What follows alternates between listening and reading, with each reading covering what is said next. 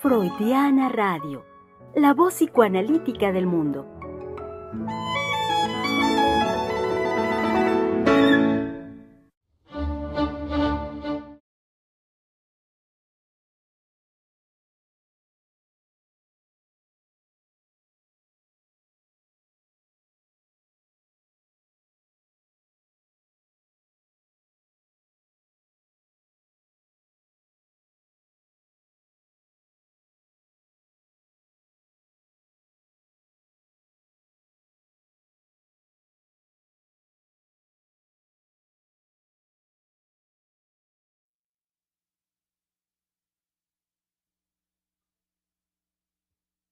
¿Cómo están? Eh, sean bienvenidos, eh, querido público, a este su espacio de la conversación Freudiana Radio, la voz psicoanalítica del mundo, desde donde los saludamos con este gusto, con, em, con mucho ánimo, por supuesto. Además, hay que decir, eh, hoy que estamos comenzando prácticamente el quinto mes de nuestro, nuestro año, de este 2023, Digo prácticamente, en tanto que sabemos muy bien, ayer primero de mayo, día feriado, donde celebramos el Día del Trabajo y em, día de descanso obligatorio oficial en nuestro país.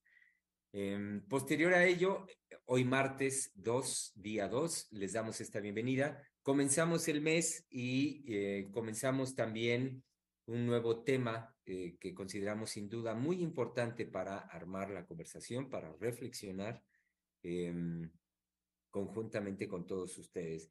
Y también, como lo, lo, hemos, lo hemos venido haciendo de una forma ya tradicional en el Centro de Investigación y Estudios Lacanianos, fue así el mes pasado.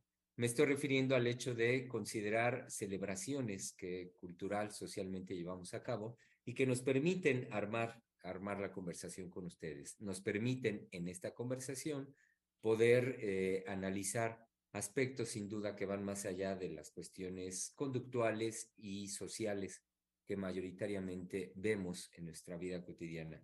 Me estoy refiriendo en este caso a que el, el quinto mes, el mes de mayo, dentro de las celebraciones que, que tiene, pues sin lugar a dudas creo no, no estar fuera de lugar en decir que la más importante que se lleva a cabo en nuestra sociedad el mes de mayo es la semana entrante, el día 10. 10 de mayo, sabemos muy bien que celebramos en nuestro país el Día de las Madres y que pues eh, la madre sin lugar a duda es una, una presencia, es una figura, es una función que eh, psíquicamente hablando eh, pues es de enorme importancia para que lo, eh, pues lo reflexionemos, lo analicemos con ustedes y que lo hagamos eh, de una manera, eh, siempre es nuestro compromiso en el centro de investigación, de una manera renovada, fresca y sin duda, pues desde lo que el fundamento psicoanalítico nos permite, desde el psicoanálisis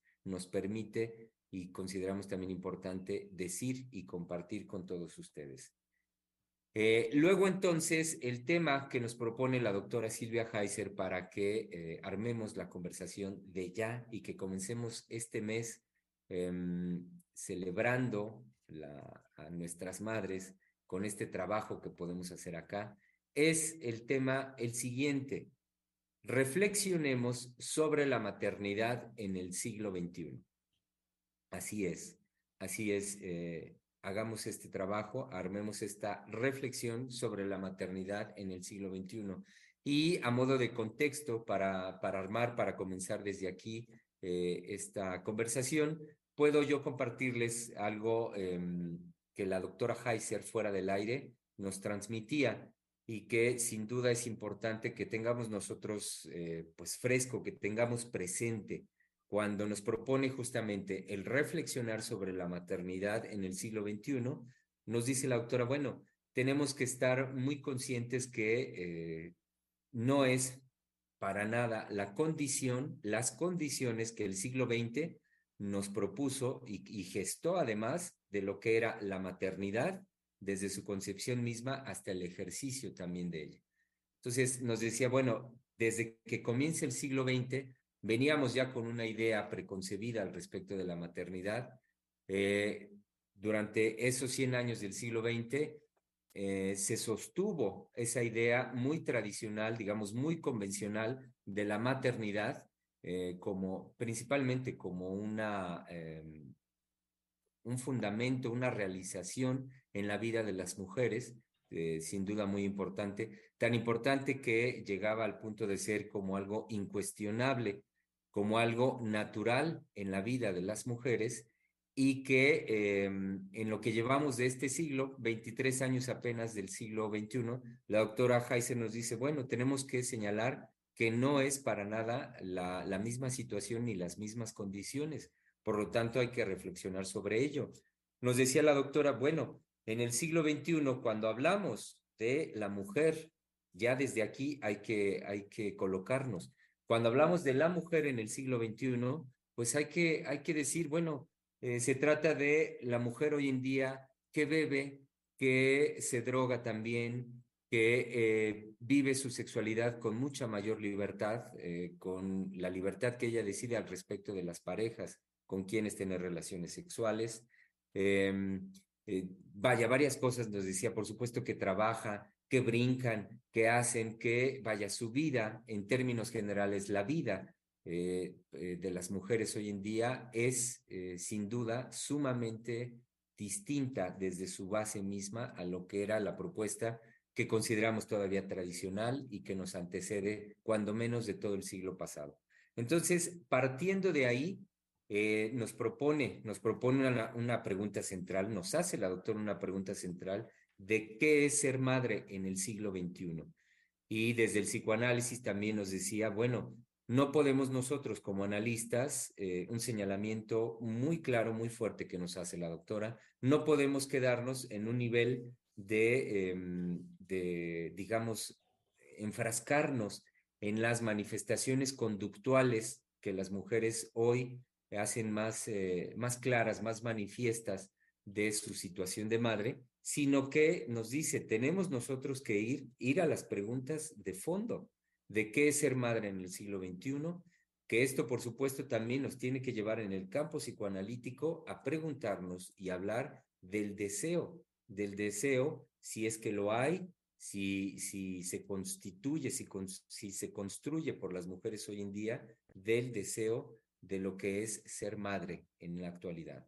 Entonces, tomando eh, esto, lo digo ahorita como, un, como una base, como un contexto de donde partimos en la conversación.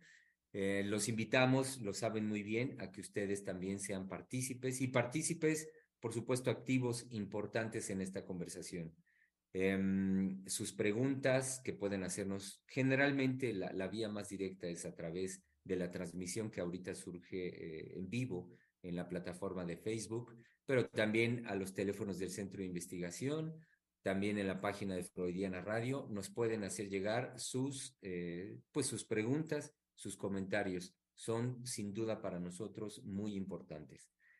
Y bueno, para eh, dar este, rienda suelta a la conversación de hoy, doy la bienvenida a mis colegas que saben ustedes bien, hoy que es martes, es el espacio de Palabra de Hombre, en el centro de investigación, donde mis colegas ya están aquí con mucho ánimo para comenzar esta conversación. Y saludo al que es ahorita el más sonriente y animado de mis colegas. Se trata en la Ciudad de México de el doctor Misael Montes de Oca.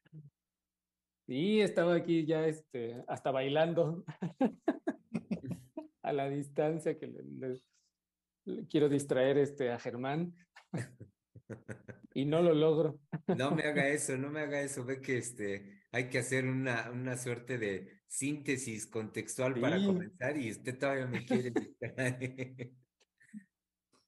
Entonces, reflexionemos qué es ser, este, reflexionemos sobre la maternidad en el siglo XXI, pero también, público, este, querido público que nos escucha, reflexionemos eh, juntos, reflexionemos, digamos, háganos llegar, como nos decía ahorita este, Germán, háganos llegar sus comentarios, sus reflexiones sobre qué es ser madre en el siglo XXI. Es muy importante porque finalmente quienes también, bueno, su palabra es muy importante y quienes tienen ahí la, pues, la vivencia es todo el público que nos puede estar escuchando y que pueden tener alguna reflexión muy importante que nos quieran compartir de qué han, pues, qué piensan, qué han observado, qué, qué han vivido, ¿no? En relación a este, a este inicio de siglo. Llevamos este, 23, 23, ¿verdad? Años ya, de este sí. siglo, que nos pone este, en una situación de novedad, me parece. Esta transición del siglo XX al siglo XXI realmente en mí ha sido este, eh, pues difícil deshacerme de lo anterior para poder estar frente a lo nuevo de este siglo. Creo que este, podría decirlo así, uno corre el riesgo de quedarse en las formas anteriores, ¿no? En las ideas y en los discursos anteriores y acomodarse y no poder eh, estar de frente a lo que nuestra época nos está, a lo que nos, pues bueno, lo, lo que tenemos de frente.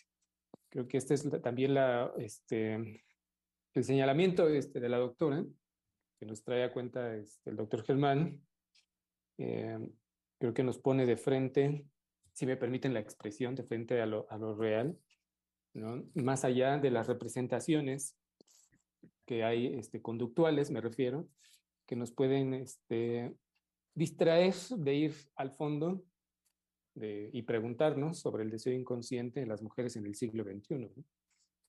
Y digo que, bueno, las representaciones pueden, eh, nos pueden distraer de quedarnos únicamente en la representación, que eso es muy importante también considerarla. ¿no? Y por representación ahorita me refiero a lo que una mujer puede representar eh, cuando está drogándose continuamente o bebiendo continuamente sin hacerse la pregunta, por ejemplo, de que todo eso, todo ese estilo de vida que puede llevar, de desgaste, de, en fin, de, en este caso nada más como ejemplo, este, puede tener un, una consecuencia a largo plazo, ya que en algún momento puede llegar a plantearse uh -huh, si va a querer ser madre o no, pero ya tiene su cuerpo hasta cierto punto este, que podríamos decir un desgaste, un, hay efectos uh -huh, de, desde la comida, desde cómo comes, de eh, desvelos en exceso no, este, todo lo que el alcohol que se bebió, todas las drogas que se metieron y ahora que hay drogas extremadamente este, sintéticas y que para cubrir el efecto de las drogas sintéticas pues es un, toda una serie de medicamentos para reponerse, pero que están en ciclos así interminables de, bueno, me puedo meter en, esto, en esta situación de drogas y bebidas y después salir con, con la nueva, eh, digamos, tecnología. Me refiero a los médicos, eh, los nutriólogos, hacer ejercicio y si me siento bien, pues puedo plantearme ahora sí el ser madre, ¿no? Pero ya hay efectos en el cuerpo. Lo digo así porque pareciera que está desconectada lo que, o desconectado lo primero que se hace en la juventud y después ya me puedo plantear este, borrón y cuenta nueva, pero no siempre es así, hay efectos en el cuerpo. Uh -huh. Hay efectos que definitivamente no se van a poder este, del todo este, borrar. Uh -huh.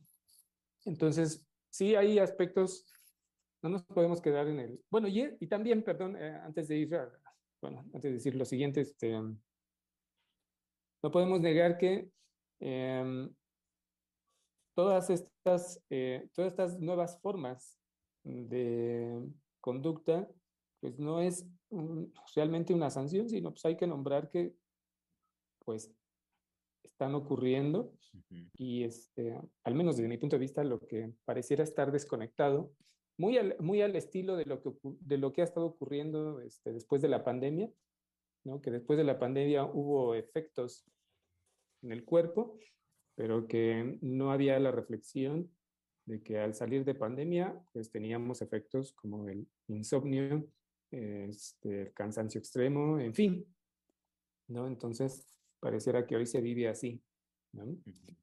Este, pero como decíamos, pues no es quedarnos en la, a nivel conductual, sino desde lo que estamos viendo como conducta, en, desde ahí, desde las representaciones, digamos, de como ahorita se reflexiona en relación a la maternidad, ir de fondo, ¿no? Entonces la doctora nos pone de frente a, este, les decía, si me permitían la expresión a lo real, a lo que no podemos brincarnos y obviar.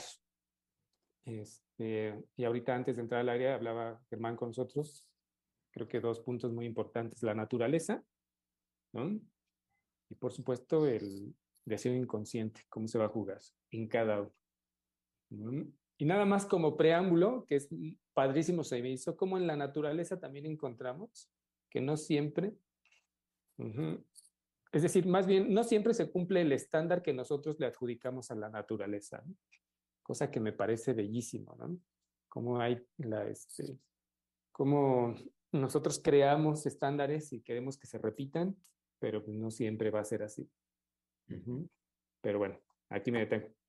Así es, muchas gracias, Misa. Y saludo porque ya vi que encendió su micrófono, entonces dije, ya, ya quiere hablar.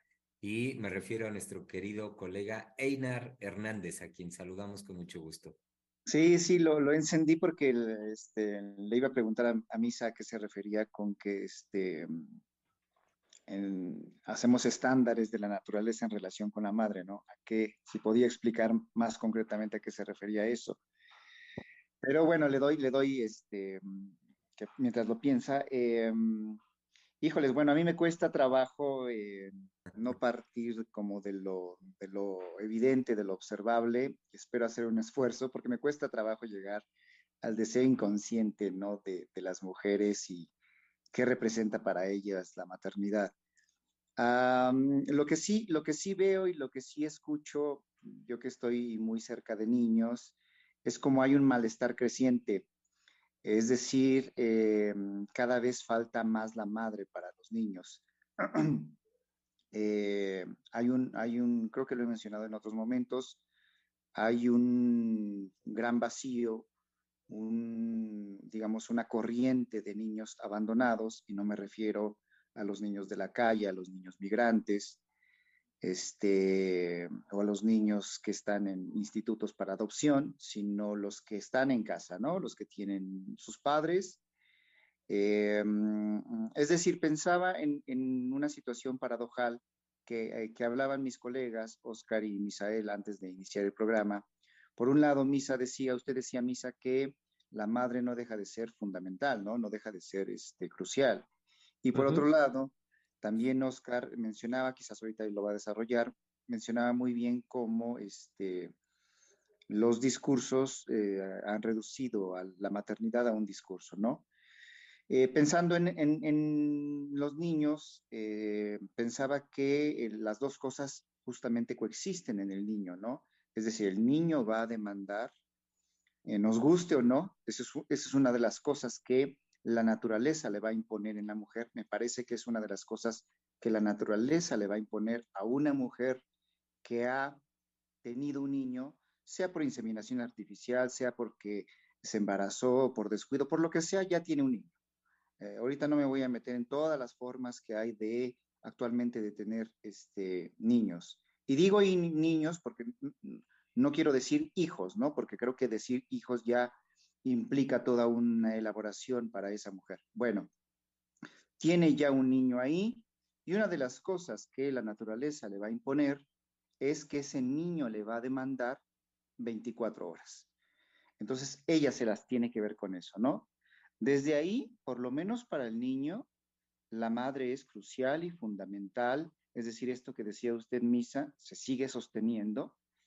Eh, es algo que el niño va a requerir todo el tiempo, pero por otro lado, ella no necesariamente se siente eh, pues con el deseo de responder a esa demanda y eh, este pues y los discursos en este sentido lo que decía Oscar los discursos que la llevan a un nivel meramente de discurso.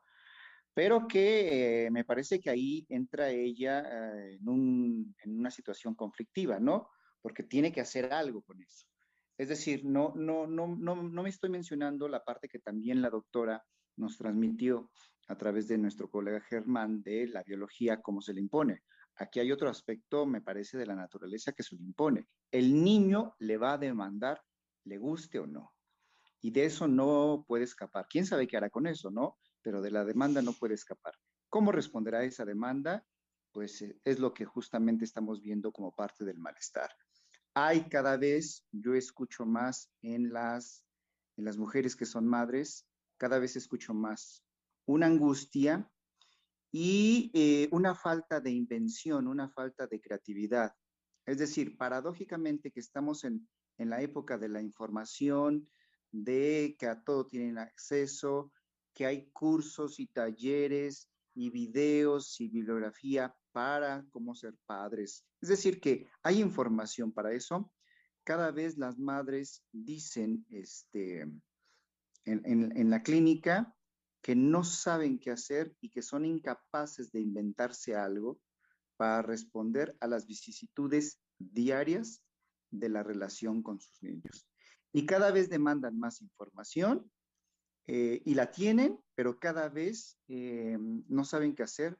Pero insisto, en que son incapaces de una invención. Lo menciono así porque si me regreso también al siglo XX, algo que tenían esas mujeres, en donde, como bien nos lo recordó hace rato usted, Germán, que había una concepción de maternidad, que eran formadas para la maternidad y que tenían, a mí me parece que eso era muy importante en ellas, tenían el recurso de la invención. Es decir, el problema que vivieran, lo resolvían. En ese sentido estoy pensando como invención, ¿no? Resolvían, hacían algo, se creaban algo. Ahora me doy cuenta que eso falta.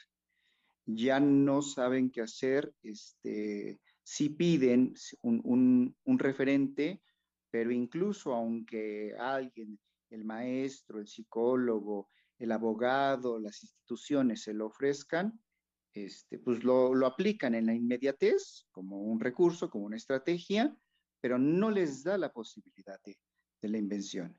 Entonces creo que también para ellas les falta la, maternidad.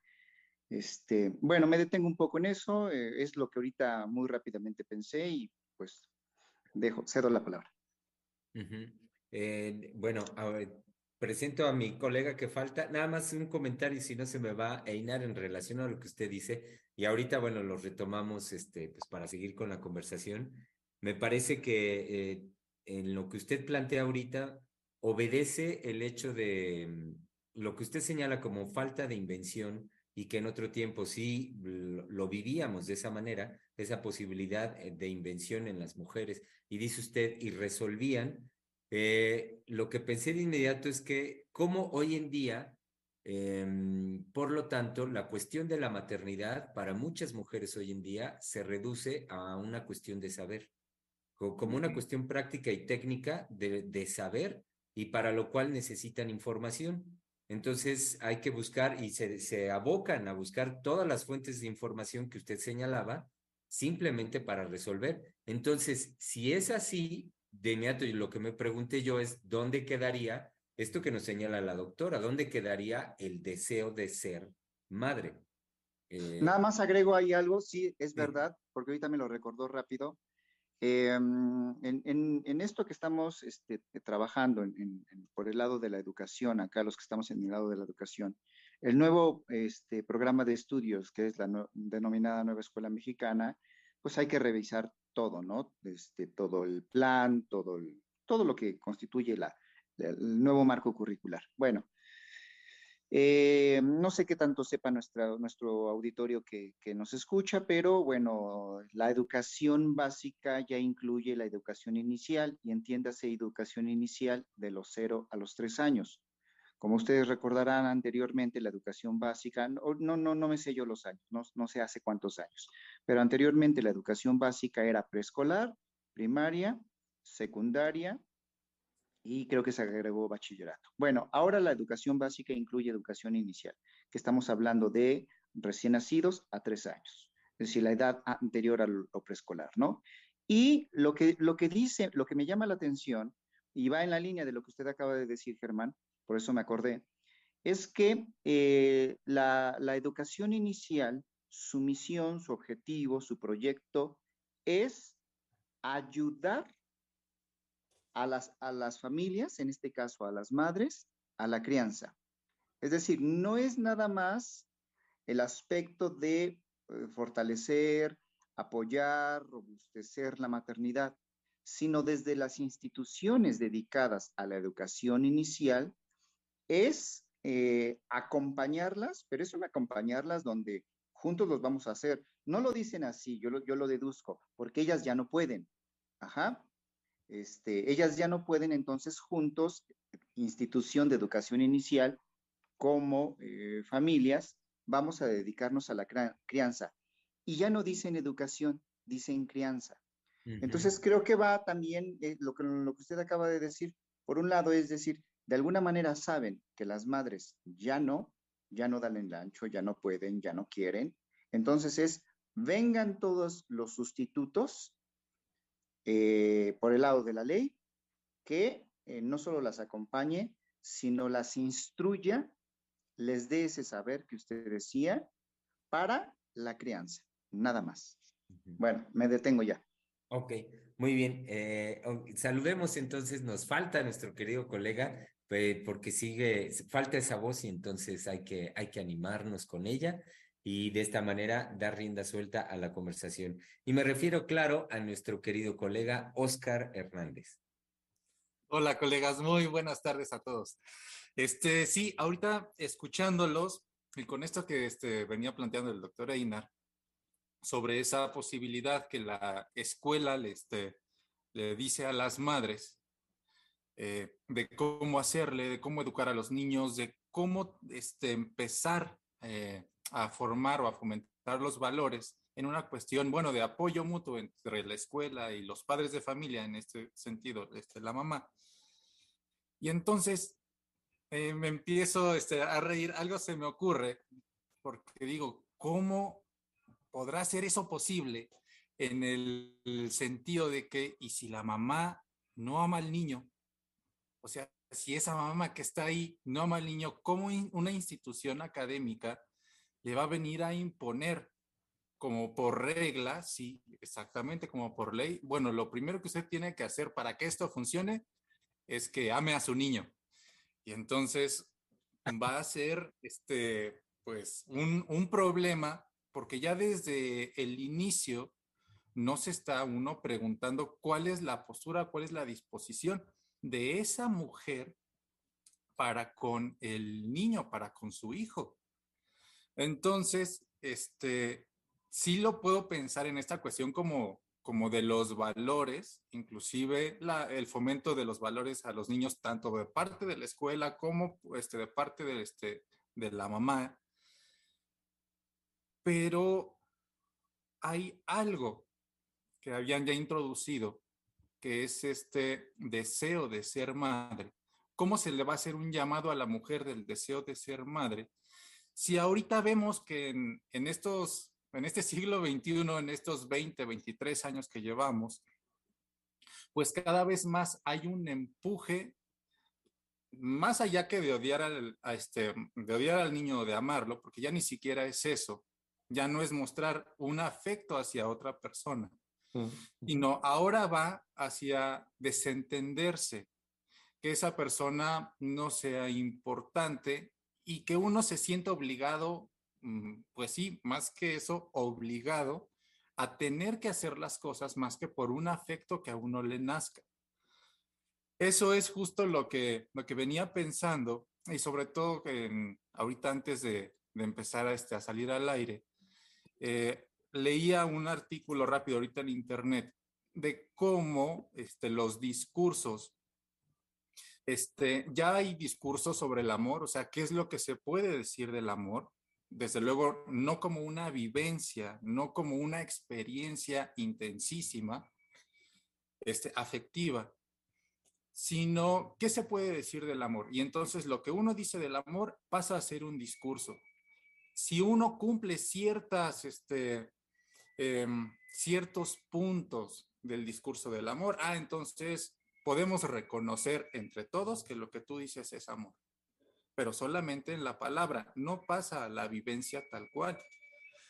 Esta, este, este movimiento del discurso, este, desde luego del lado de la academia, por eso decía el doctor, este, ahorita el doctor Einar, como lo mencionaba, dice, es que las madres ahora con la información Y más allá este, de, de que se acerquen a, a, una persona, ahorita hay muchas madres que están este, utilizando los recursos del Internet, ven videos de YouTube, ven videos en Instagram, para que les digan qué es lo que tienen que hacer. Y desde luego se van a encontrar con esa posibilidad, ¿no? De yo ya sé qué tengo que hacer. Yo ya sé que si mi hijo no quiere comer, yo ya sé qué puedo hacer. Yo ya sé que este, si mi hijo no se quiere meter a bañar, yo ya sé qué puedo hacer. Ya me lo están diciendo. Entonces, la información está ahí, está puesta. La, la situación acá que se va a presentar es, por una parte, que eso no me está, este, no me está resolviendo el problema, el problema principal, y por la otra hay una sensación de vacío. Uh -huh. Esa es la, la, la, situación. ¿Por qué si yo estoy aplicando esto, me salga o no me salga, hay un vacío que está apareciendo? Pero bueno, ay, ya resolví eso, ya de eso no quiero saber nada. Pero bueno, ok, perdón. Regresando a lo del discurso. Entonces, así como se han hecho, estado haciendo qué discursos del amor, qué discurso de esto, qué discurso de aquello, ahora va a haber o se va a, este, a introducir desde diferentes este, puntos de vista, el feminista desde luego, cómo se va a abordar a la madre como un discurso. Entonces lo que estaba viendo era, pues sí, la madre, este, pues sí, la madre con pareja, cuáles son los requisitos que tiene que cumplir para entrar en ese, este, en ese estándar. Exacto. La madre soltera, cuáles son los puntos que tiene que cubrir para entrar en ese estándar. Pero en cualquier este punto, ninguno se va a cuestionar cuál va a ser justo lo que comentábamos en un principio, cuál va a ser ese deseo de ser madre en la mujer, sino uh -huh. simplemente va a ser, este, vamos a enumerar punto número uno, punto número dos, punto número tres, de qué se va a tratar, cómo se va a, explicar o cómo vamos a describir esto que, este, que está pasando y nada más, y no le movamos.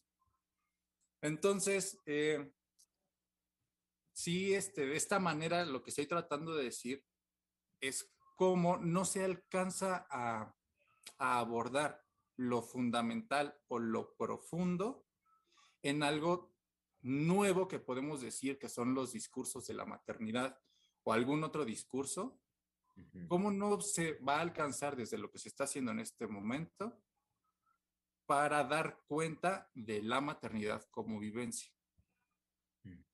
No, muy lejos está de ser la maternidad como vivencia, ¿no?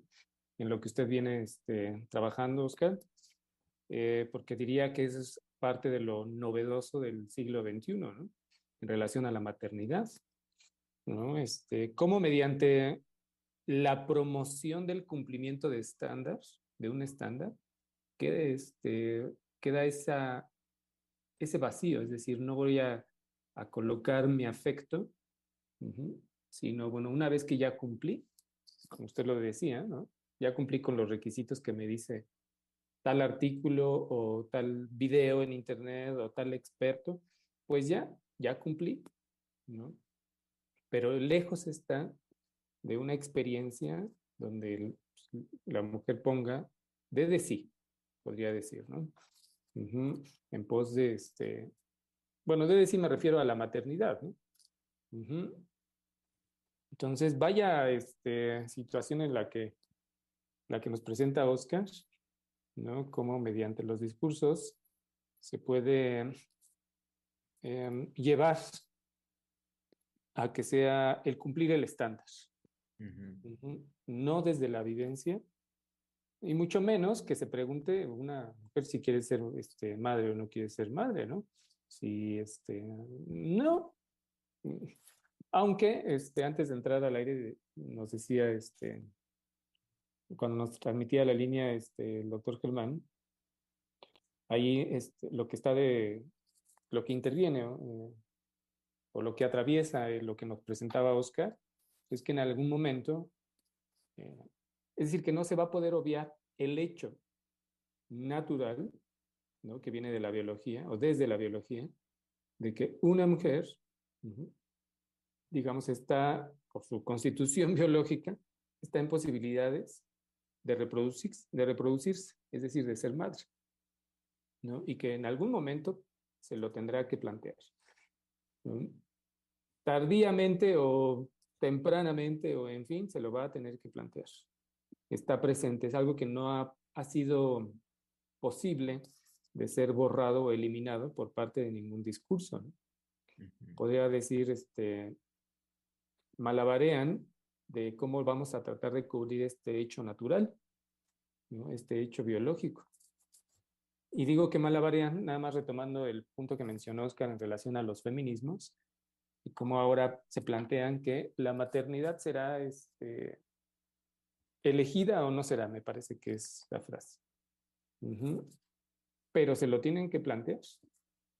Pero hay otras líneas feministas un tanto más radicales que, este, déjenme recordar un poco la cita, pero hay un libro que planteaba que incluso los hechos biológicos han sido creados de alguna manera por el, este, bueno, han sido creados a conveniencia de los hombres para el dominio.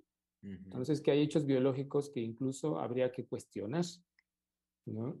Entonces, es todo un desarrollo, pues, realmente loco, es decir, loco por la negación del hecho biológico a lo que puede estar, a lo que está, digamos, eh, lo que está en juego en un, en un, cuerpo, en este caso el cuerpo de, de, de una mujer, y llevarlo a que mediante el discurso o la deconstrucción del hecho biológico de poder ser madre, entonces, si nos lo planteamos en el discurso de otra manera, ese hecho biológico, pues, se puede abandonar. Por eso digo que hacen malabares, porque no lo pueden cubrir, sino tienen que plantear distintas salidas mediante el discurso. bueno, este, mira, sí, sí, sí, tu cuerpo está listo para y preparado para, para la maternidad, pero pues te puedes proponer que no sea de esa manera. ¿Por qué? Porque la maternidad ha servido como una forma de dominio para el hombre y mantenerte en un estado durante meses y después de la demanda continua, como nos lo decía Einar, de que no vas a poder deshacerte de ese pobre infante o de ese infante y entonces vas a tener que cumplir ciertos requisitos. Pero ahora la nueva época, si deconstruimos todo estos, todos estos eventos por medio del discurso, pues te vas a poder deshacer de todo eso rápidamente, te vas a poder despachar rápidamente. ¿no? Me refería también a eso de que hacen malabares en el discurso, pero también para señalar lo que decía Ina, ¿no?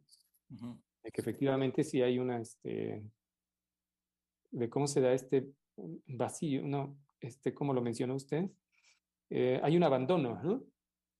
Es decir, como rápidamente mediante los discursos se abandona, eh, se puede abandonar rápidamente a los, a los hijos, a pesar de que esté la demanda continua, se abandona porque, bueno, yo ya cumplí, ya tuve hijos, pues me ocupo de ellos cuando es necesario, pero en todo lo demás los abandono, es decir, me deshago de ellos. Pero aquí lo, lo, que quería señalar es eh, como no porque no se haga algo, sino en lo que decía Oscar, porque no hay un afecto de por medio. No, no hay un afecto que, que envuelva que llene, que dé sentido a cómo una madre puede ocuparse de sus hijos, sino que cumplen una norma, cumplen un estándar. ¿no? Me parece que ese efecto es, este, pues bueno, muy crudo, diría yo, ¿no? Sí, porque ahorita en lo que decía Misa, porque efectivamente los, esta posibilidad eh, discursiva, esta posibilidad que hoy, que hoy se permite como, como una salida ante este cuestionamiento que de raíz es muy profundo, que es lo que nos señala la doctora, este, da, brinda esa salida, porque además muchos de estos discursos, como usted lo señalaba, hoy gozan además del soporte de la ciencia. Y, digo esto porque también hemos venido señalando en nuestros programas ya de años atrás el cómo se ha tomado el discurso de la ciencia como una gran bandera desde, desde la cual se soportan muchos otros discursos. Entonces, eh, con lo que usted ahorita nos decía, eh, me parece que al, eh, al final o, de raíz a donde apuntan todo, todo esto, toda esta propuesta, es em, excluir a la mujer de aquello que la doctora nos señala de inicio, es decir, excluirla del, del planteamiento, del hecho de que se plantee que, que con la maternidad, porque lo que la doctora Heise nos decía, bueno, la constitución fisiológica, anatómica de una mujer, eh, y claramente nos decía la doctora, nos decía, bueno, tiene vagina, tiene senos, tiene matriz, es decir, toda, eh, toda esta constitución eh, naturalmente lleva a la mujer a plantearse la cuestión de la maternidad tarde o temprano. Entonces, el, el cómo nos lo transmite la doctora, a mí me parece que es señalar más bien la importancia, la importancia emocional, la importancia psíquica en las mujeres hoy en día de hacerse, de plantearse esa cuestión una por una, de que cada mujer se haga ese planteamiento. Y lo digo no como una cuestión en el orden de la obligatoriedad, de vamos a decir ahora, ah, tenemos que llevar a todas las mujeres a que se planteen esto.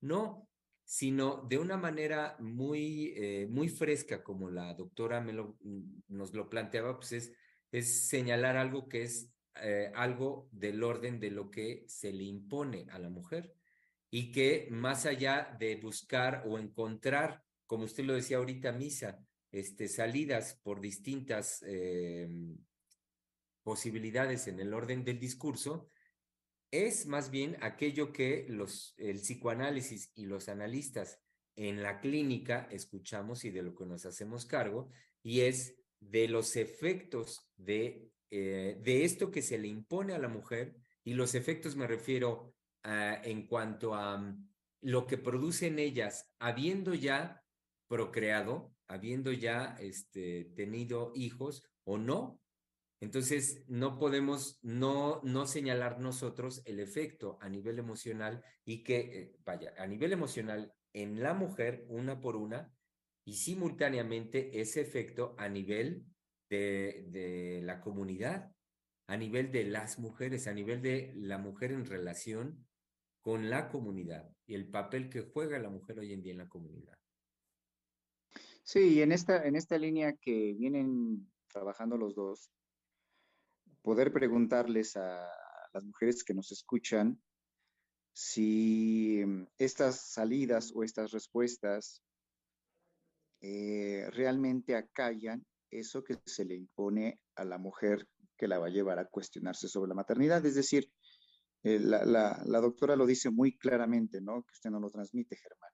La mujer tiene vagina, tiene senos y tiene matriz. Y eso necesariamente, obligadamente, la va a llevar a cuestionarse, a plantearse la maternidad, ¿no?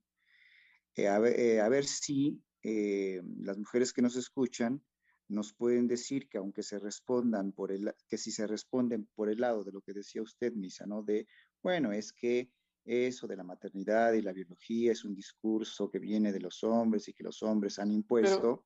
sí. Espérame, concluyo, concluyo. Si eso realmente acalla el cuestionamiento inevitable que se les, que se les impone, porque también está la otra salida que se, que se ha escuchado mucho y que nunca nos dicen si eso acalla la pregunta que se tienen que hacer, ¿cuál es la, otra salida?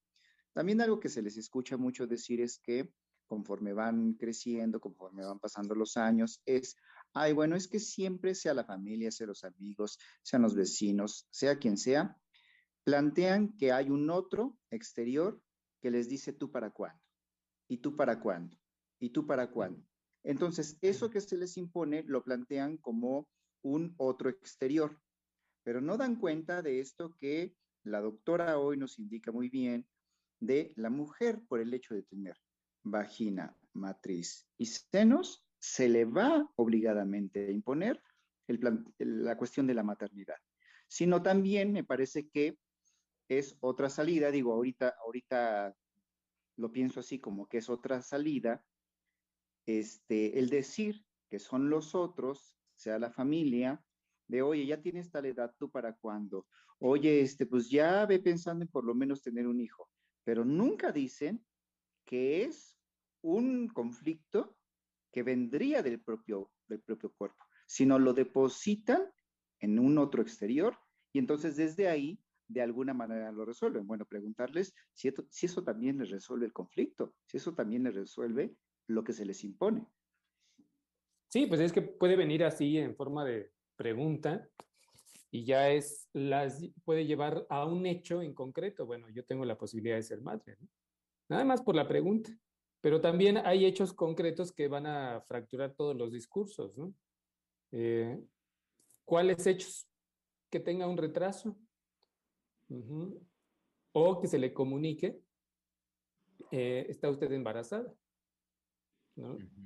Ya nada más con eso, pues, todo lo que pudo haber creado alrededor de, este, discursivamente me refiero, y toda la literatura que pudo haber leído, y todo lo que pudo haber reflexionado y pensado si sí será madre o no será madre, en fin, por el hecho de que se le comunique que, bueno, ya, este, o que viva o que sepa que, pues bueno, tuvo un retraso en su periodo, o se le comunica que ya este, está embarazada, ya mm, ante ese evento no se puede cubrir y ahí ya tendrá que este, tomar ciertas decisiones, es decir, frente a ese evento innegable, los discursos caen y tendrá esa persona que resolver, esa mujer que vendrá después. ¿no?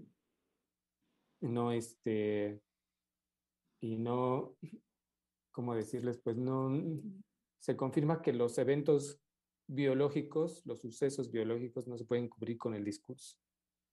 ¿No? Como hacemos, como que pues no, le damos sentido mediante el discurso y eso a veces, si bien nos va, pero este, frente a una, es un médico que le comunique a una mujer, está usted embarazada, o como este, últimamente les comunican los médicos eh, a las mujeres que padecen de, este, ay, ¿cómo se llama esto? Este, que van creando pequeños quistes este, muy diminutos, pero miomas, que son peligrosos, que le dice, ay, pues vaya pensando en embarazarse para que esto se desaparezca. ¿Por qué no se embarace? O no ha pensado en ya este, en los próximos años, no se tarde mucho en pensar que puede embarazarse y entonces el que usted haga miomas este, o se gesten miomas que le pueden causar mucha molestia, pues se resuelvan, se resuelven con el embarazo. ¿no? Em, entonces, frente a ese, esa propuesta de los médicos también, las mujeres se ponen a girar de, bueno, ¿cómo, cómo, cómo me viene y me plantea eso el médico? Si ni yo misma me lo había planteado, es más, ni, ni lo quiero, ni me lo imagino, pero ya comienza a tener efectos la palabra del médico, ¿no?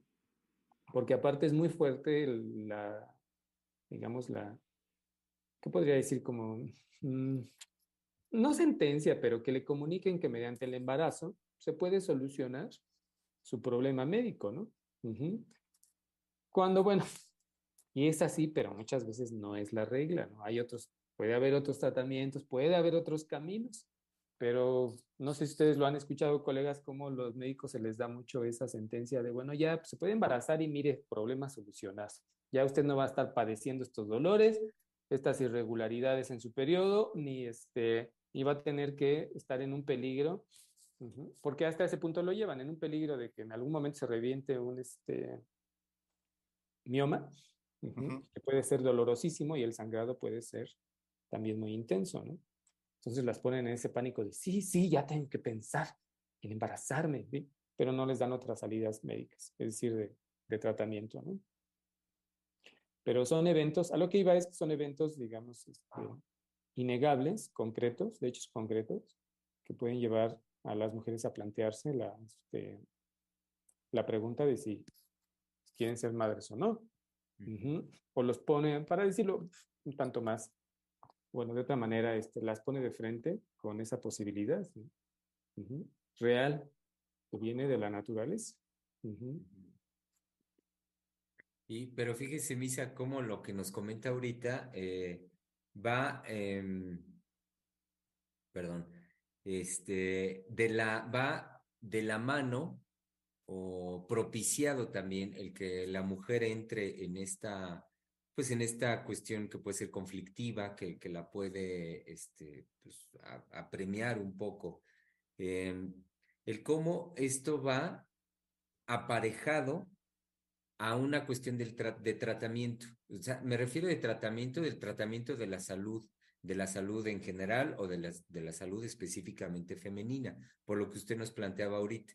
Entonces, eh, lo, que, lo que quiero decir con esto es cómo, vaya, eh, muchas veces tienen que venir cuestiones eh, como de esta índole o cuestiones un tanto ajenas o un tanto externas que pueden llevar a la mujer a esta cuestión del preguntarse, del preguntarse por, por la maternidad.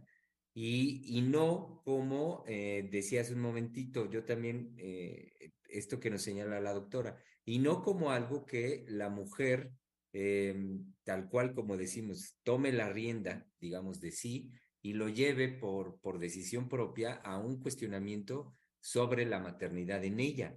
Es decir, no, no como algo que de lo cual terminara haciéndose cargo, sino que muchas veces por cuestiones eh, que alrededor de, de sí o de su cuidado general o familiares o sociales, entra en esa, en esa cuestión cuando lo que, lo que nos propone la doctora y eh, a, introducir como a mí me parece fundamental es por el cuestionamiento en, de la mujer, por el hecho de, de, que sea algo, vaya, a mí me parece incluso como una suerte de, este, como un llamado a la mujer hoy en día en el siglo XXI, a qué, a qué va a ser con, con esta imposición, y me refiero a la imposición de orden biológico, a, eh, y lo pienso también, ya yéndome un poquito más como una cuestión que me parecería importante, ya que nos, nos planteamos la reflexión sobre la maternidad en el siglo XXI, bueno, a que eh, la,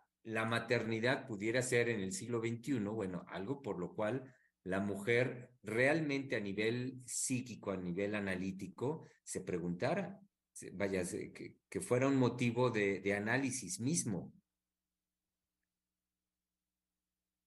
Sí, sabemos que es uno por uno una por una en este caso. ¿no? Pero este, vemos cómo el embate de los estándares, como nos lo venía señalando Oscar, uh -huh, en el cumplimiento de los, de los estándares, pero también en, el, en cómo se transmiten los estándares. Este, pensaba en relación con eso, ¿qué nos está, qué nos devela de alguna manera, qué nos muestra de hacia dónde, hacia dónde se dirige, digamos, este, ¿cómo lo puedo plantear?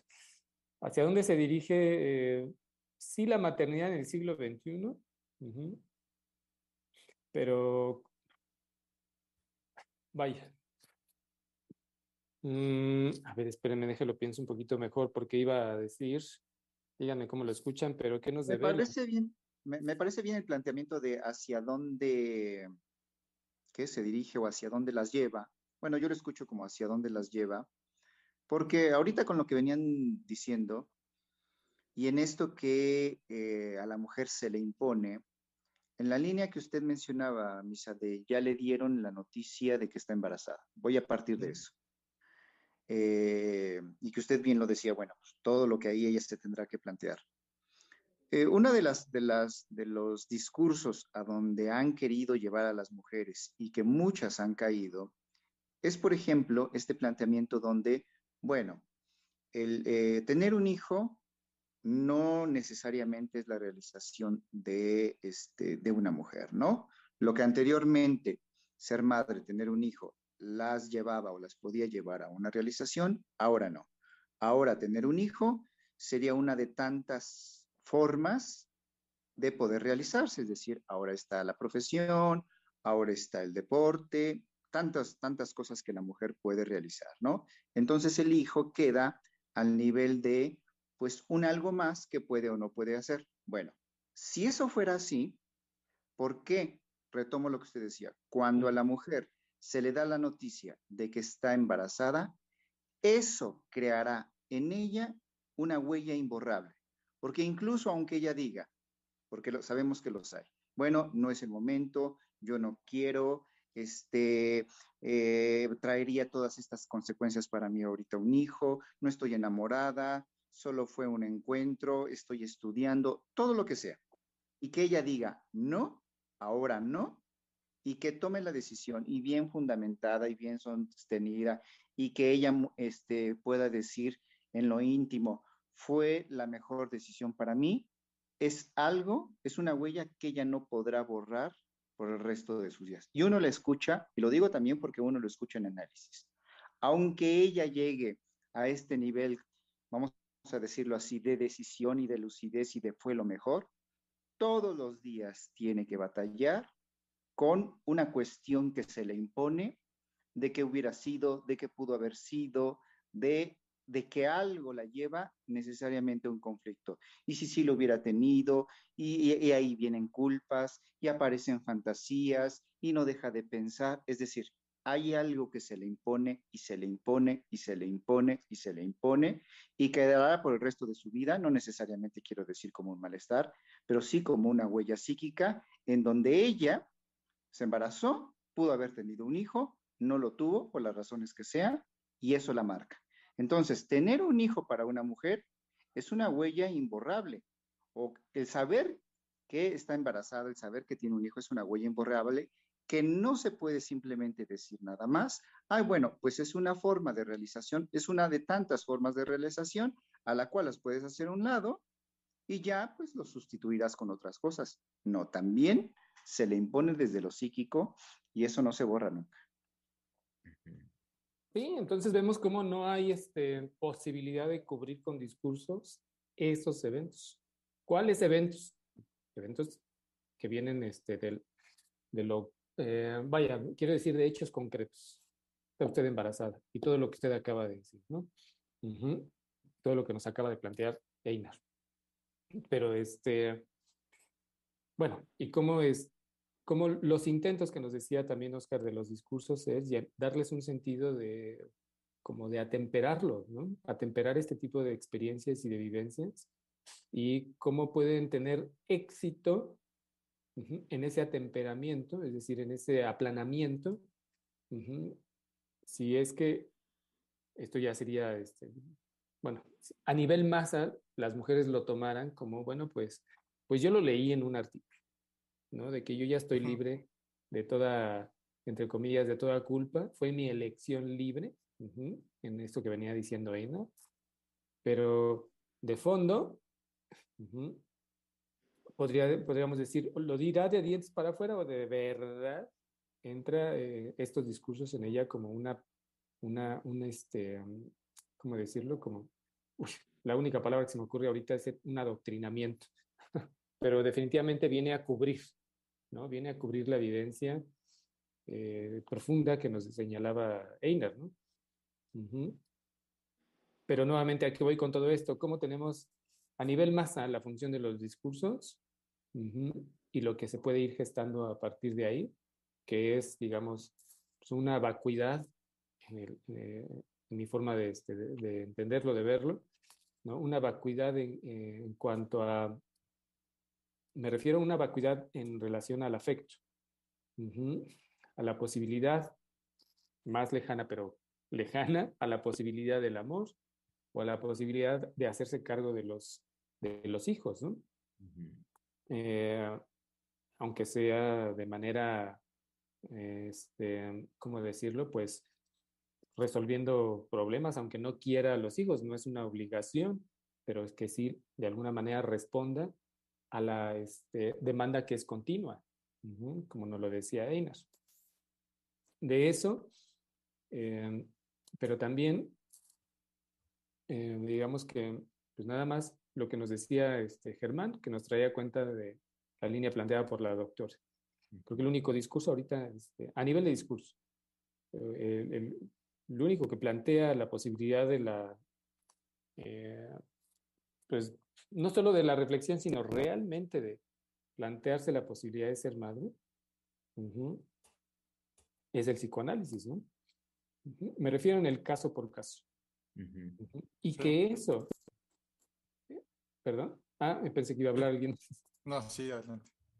Y que eso este, sea un cuestionamiento todavía más profundo en relación este, a la pregunta que nos lanzaba la doctora de cuál es el deseo inconsciente en las mujeres en el siglo XXI. que, este, que una, una cosa es, si quiere, es, es, decir, que la posibilidad de la reflexión de una por una de la posibilidad de la maternidad, pero a donde nos llevó la doctora, de cuál es el deseo inconsciente de las mujeres en el siglo XXI, que esa sería la pregunta más de fondo, ¿no? A no perder, este, digamos, el, como brújula, por así decir, ¿no? A no perdernos en, eh, y no, o no quedarnos en lo conductual, ¿no? eh, a lo que iba es que en esta pregunta, en esta última, eh, me hacía la pregunta de, bueno, lo que hemos mencionado brevemente en esta emisión, ¿qué nos podría eh, indicar o develar uh -huh, sobre esta pregunta de cuál es el deseo inconsciente en las mujeres en el siglo XXI? Y no porque llevarlo a un estándar, sino más bien que nos deja entrever, el uso de los discursos, el abandono, como lo señalaba Einar, esta falta de creatividad, que ah, ahí le quería decir Einar, cuando usted habló de la creatividad, más bien, todavía se ve que las mujeres son muy creativas en deshacerse de la, de la demanda de los hijos, ¿no? Dicen, pues, ya aquí le doy el teléfono, el iPad y ya, pues, ya me deshice de... son creativas. Sí, para deshacerse, sí. Entiendo que su creatividad iba más en la línea amorosa, pero que de que son creativas, son creativas, ¿no? Uh -huh. Y este, es decir, finalmente, ¿qué nos va, en, qué podemos entrever? Como les decía, no en una cuestión de un estándar, sino que podemos entrever de esta pregunta que nos planteó la doctora. Sí. No sé si alguien quiera comentar algo. Una, eh, sí, como lo dice Misa, una pregunta y por supuesto la reflexión a la que la doctora nos convoca sobre la maternidad en el siglo XXI. Eh, que pues esa reflexión en nuestro campo tiene que ver con cómo cada mujer tiene que resolver esa imposición, la imposición de, la pregunta en cada una por la maternidad. Este, vaya, vaya tema sin duda el que nos plantea la doctora para, para animar esta reflexión en estos días y como lo decía al inicio, de días previos a la celebración que haremos la semana entrante en nuestro país del Día de la Madre y que claro, eh, pues nos viene muy bien para poder eh, armar y animar esta reflexión. Eh, pues en lo referente a la emisión del día de hoy, hay que decir que estamos llegando al término de la misma. Eh, es, estamos sobre la 1.30 de la tarde y pues bueno, nos resta nada más que convocar a nuestro público a que estén atentos de nuestras transmisiones, de que también, por supuesto, nos puedan compartir su reflexión, su vivencia, sin lugar a dudas, al respecto de lo propuesto por la doctora para estos días. Reflexionemos sobre la maternidad en el siglo XXI.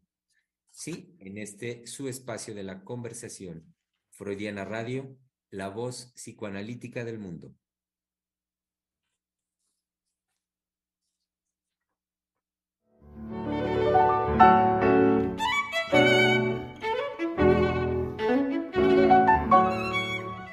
Freudiana Radio, la voz psicoanalítica del mundo.